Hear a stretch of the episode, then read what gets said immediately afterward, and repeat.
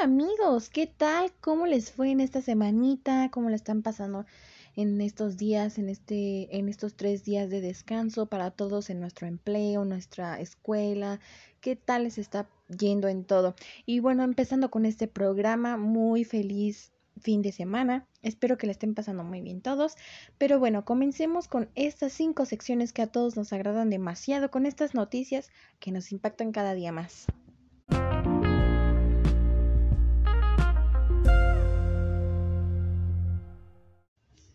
Empecemos por esta primera sección de Vaya Historia. La historia del pintor indígena que creó a la Virgen de Guadalupe. Las evidencias apuntan a que Marco Quipac de Aquino, pintor indígena mexicano, fue el autor gráfico de la imagen de la Virgen de Guadalupe.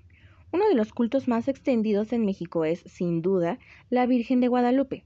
De acuerdo con el mito, la Madre de Dios se le apareció en el monte de Tepeyac a Juan Diego para transmitir su legado a Nueva España. Sin embargo, diversas investigaciones conducen a que la autoría de esta imagen venerada en todo el país y el continente corresponde al pintor indígena Marco Quipac de Aquino.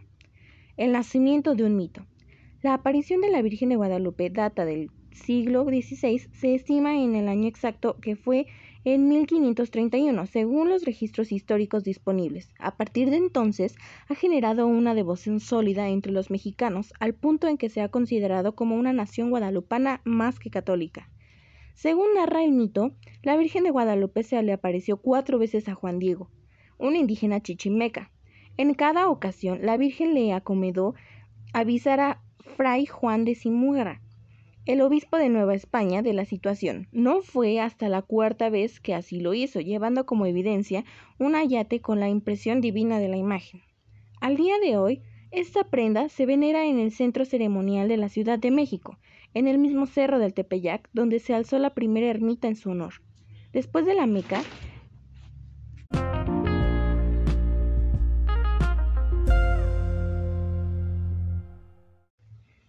Después de la Meca, en Arabia Saudita, el santuario dedicado a esta figura religiosa es uno de los más visitados en el mundo, particularmente hacia fin de año durante las fiestas marianas. Se tiene registro de que año con año la Basílica de Guadalupe recibe cerca de 10 mil millones de visitantes, concentrados con el 12 de diciembre.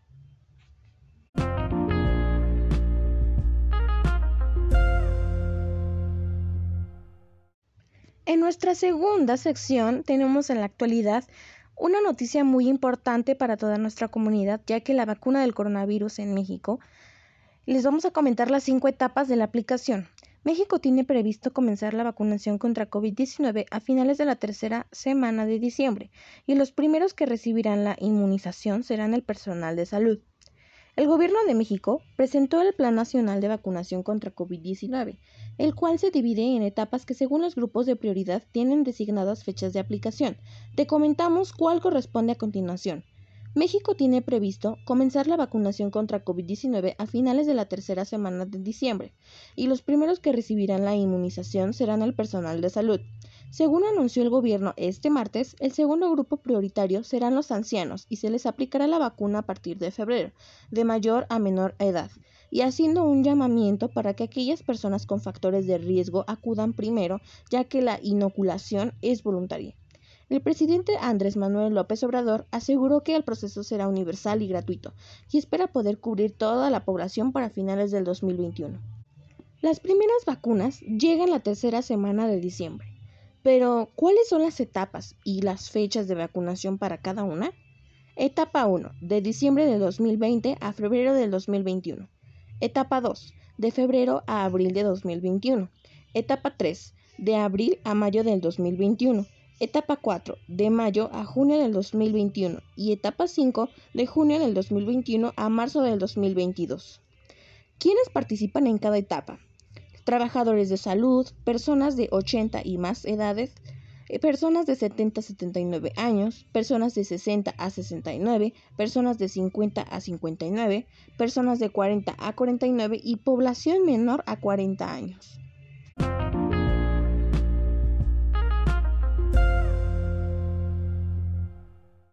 Como nuestra tercera sección tenemos al clima.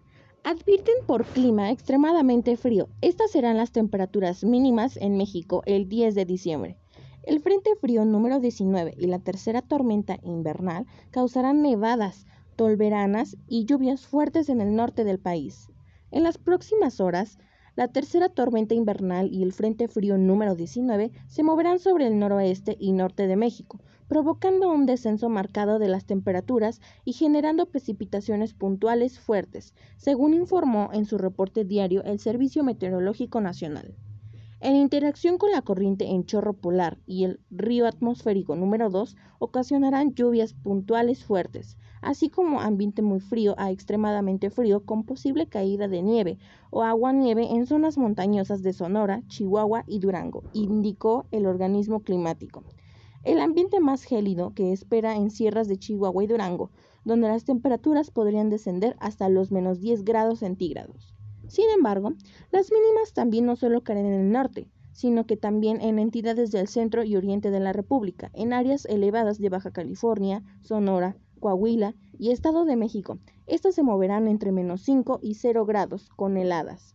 Y en Nuevo León, San Luis Potosí, Zacatecas, Aguascalientes, Jalisco, Guanajuato, Querétaro, Hidalgo, Veracruz, Oaxaca, Puebla, Tlaxcala y Ciudad de México, los registros más bajos irán de 0 a 5 grados con posibilidad de que ocurran heladas de acuerdo al pronóstico. Prevalecerá ambiente frío a muy frío durante la mañana y noche, con heladas matutinas sobre entidades del oriente y centro del país, informó el SMN. Así que muy bien amigos, es momento de que nos abriguemos muy bien, nos cuidemos mucho entre todos y más por esta enfermedad que ha causado muchas muertes en el país.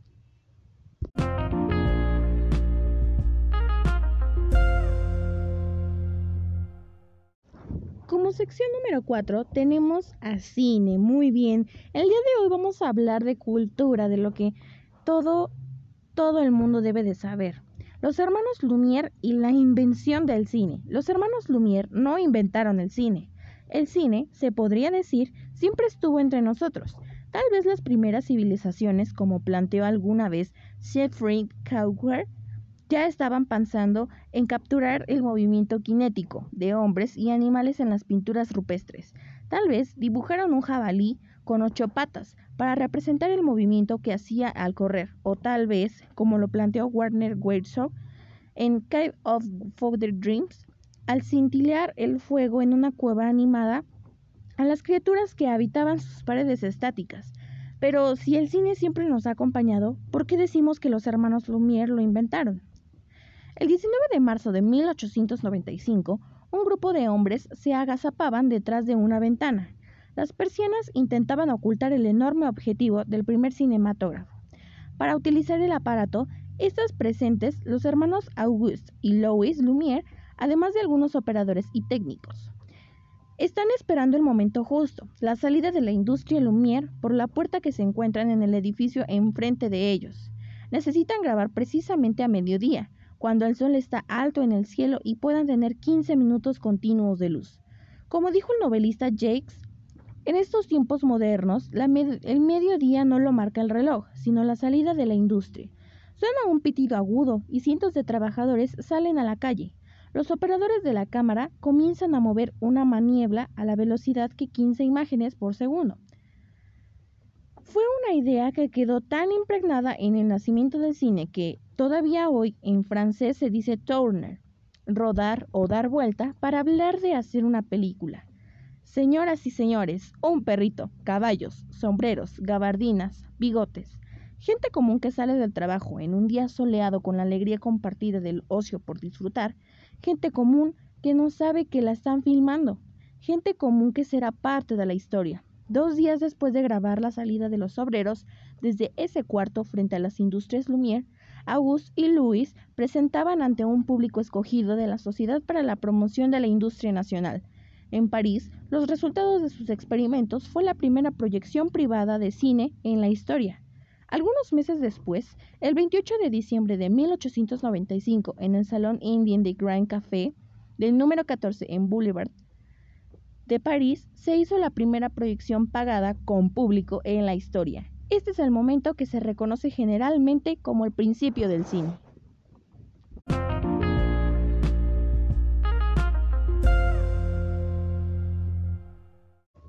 En nuestra última sección de claves del día, te vamos a dar 10 consejos para tener una buena salud mental. La salud mental es la parte de la salud general a la que a veces no prestamos la atención necesaria. Solemos atender más a la salud física y como consecuencia pueden aparecer algunos problemas. Pero, ¿cómo tener una buena salud mental?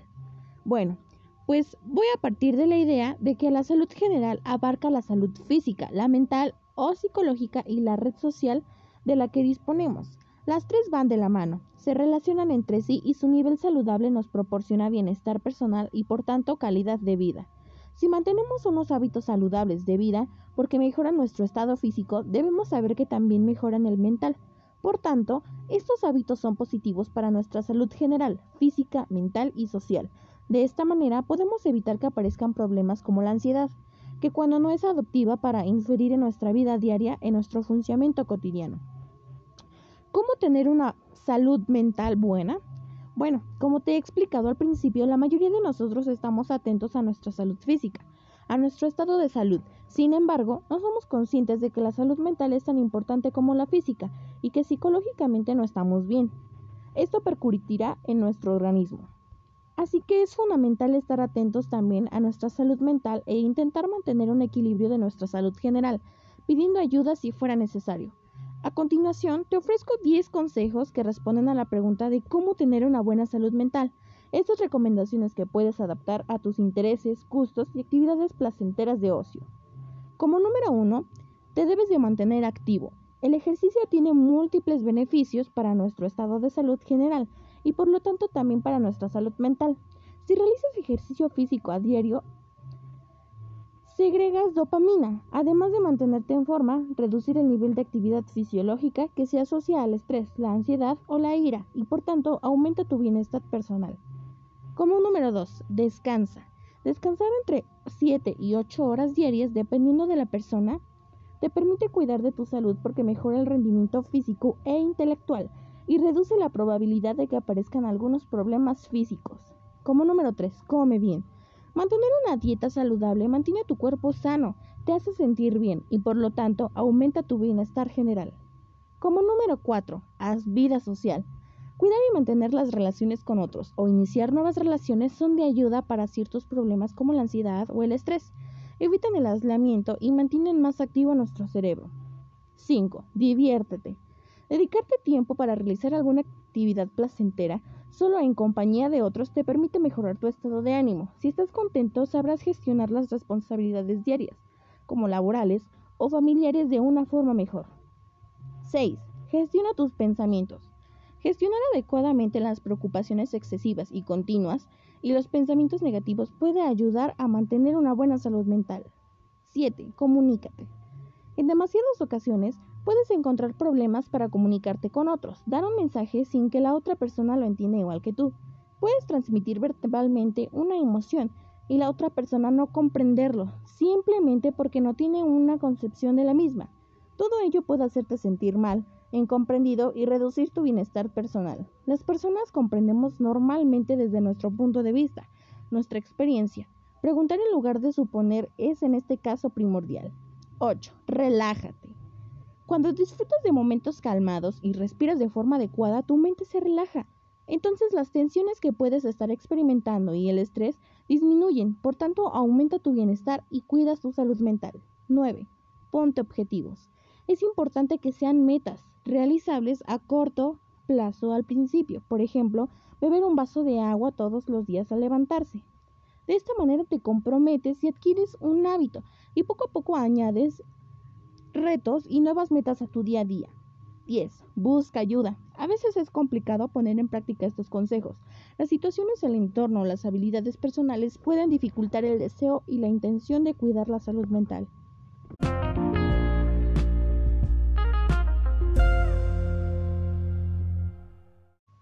Y bueno chicos, el día de hoy hemos terminado con esta pequeña cápsula que les preparamos con mucho amor, con mucho cariño para todos ustedes y esperamos que les haya servido de algo en este fin de semana. Que la pasen excelente, muy muy bien en estos tres días de descanso. Que tengan un feliz inicio de semana. Chao, chao, nos vemos en la próxima.